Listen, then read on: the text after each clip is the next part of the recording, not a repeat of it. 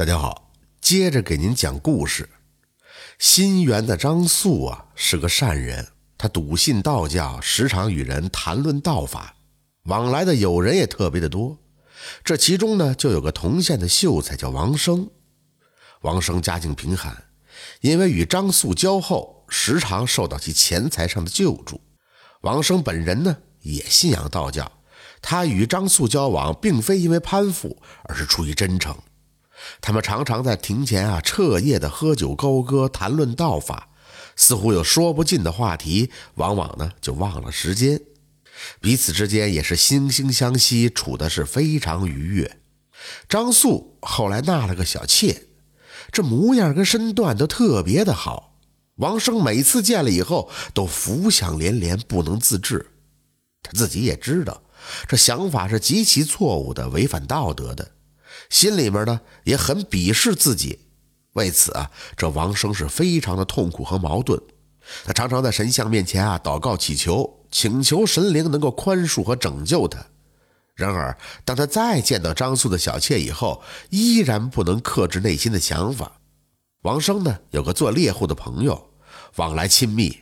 有一次酒后，王生就将自己的困惑对他说了。猎户言道。嘿，大丈夫生于天地之间，悠悠然几十载寿算，何必留下遗憾呢？这件事儿我可以助你办到。王生其实只想得到安慰和开导，并没有想请求什么计谋。但听了猎户的话后，还是问道：“呃，有什么计策呢？”猎户说：“东山风景优美，适合出游，但是常有野兽出没。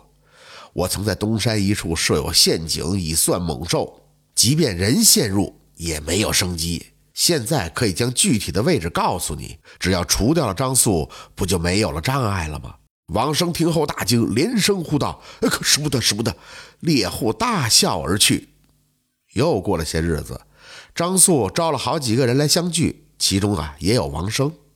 酒醉以后，张素因为一个话题与他争论了良久，王生最后当着众人的面也没有相让。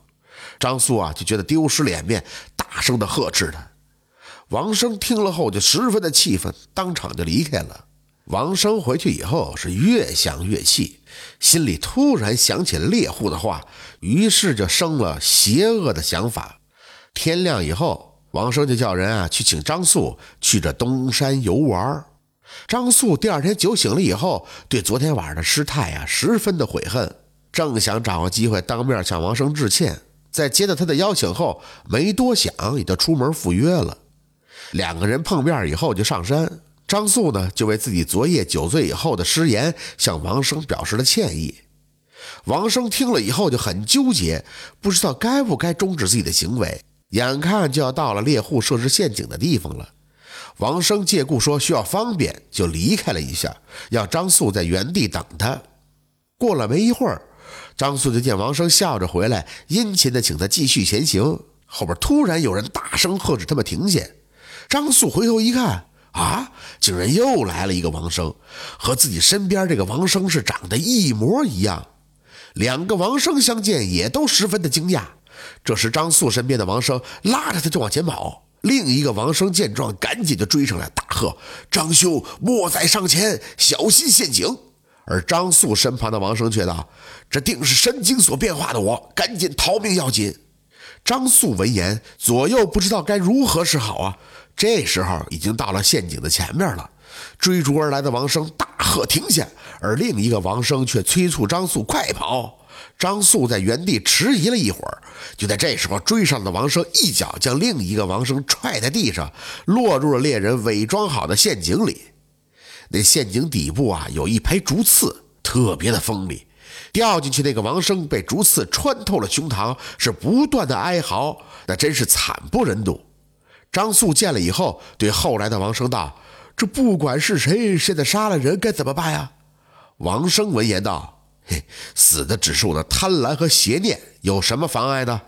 张素闻言再看，陷阱里果然什么都没有了。王生此时也才彻底的明白过来，他跪在张素面前言道：“哎，前番我生了邪念，有害你的心思。关键时幸好得到神灵的开示点化，方才彻底斩断了欲念，回归本心，不然就铸成大错了，悔恨终生啊！王生言罢，不断的向张素表示歉意，匍匐在地是痛哭起来。张素躲过了一劫，再看王生也犹如重生一般，非常的高兴，就劝慰他不再计较从前了。二人前嫌尽释，方才回去宴饮。死后，王生也再没有任何杂念，与张素的交情也越来越好。到了第二年的春天。王生前来告辞，说要前往镇江求道。张素非常的不舍，大摆宴席为其饯行。后来这王生也一直没有回来，传言已经成道，不再留恋红尘了。王生最终战胜了自己内心的邪念，除了神灵开示以外，能及时检讨错误的张素也是功不可没的。这就是自斩心邪的故事。感谢您的收听，喜欢听白好故事更加精彩。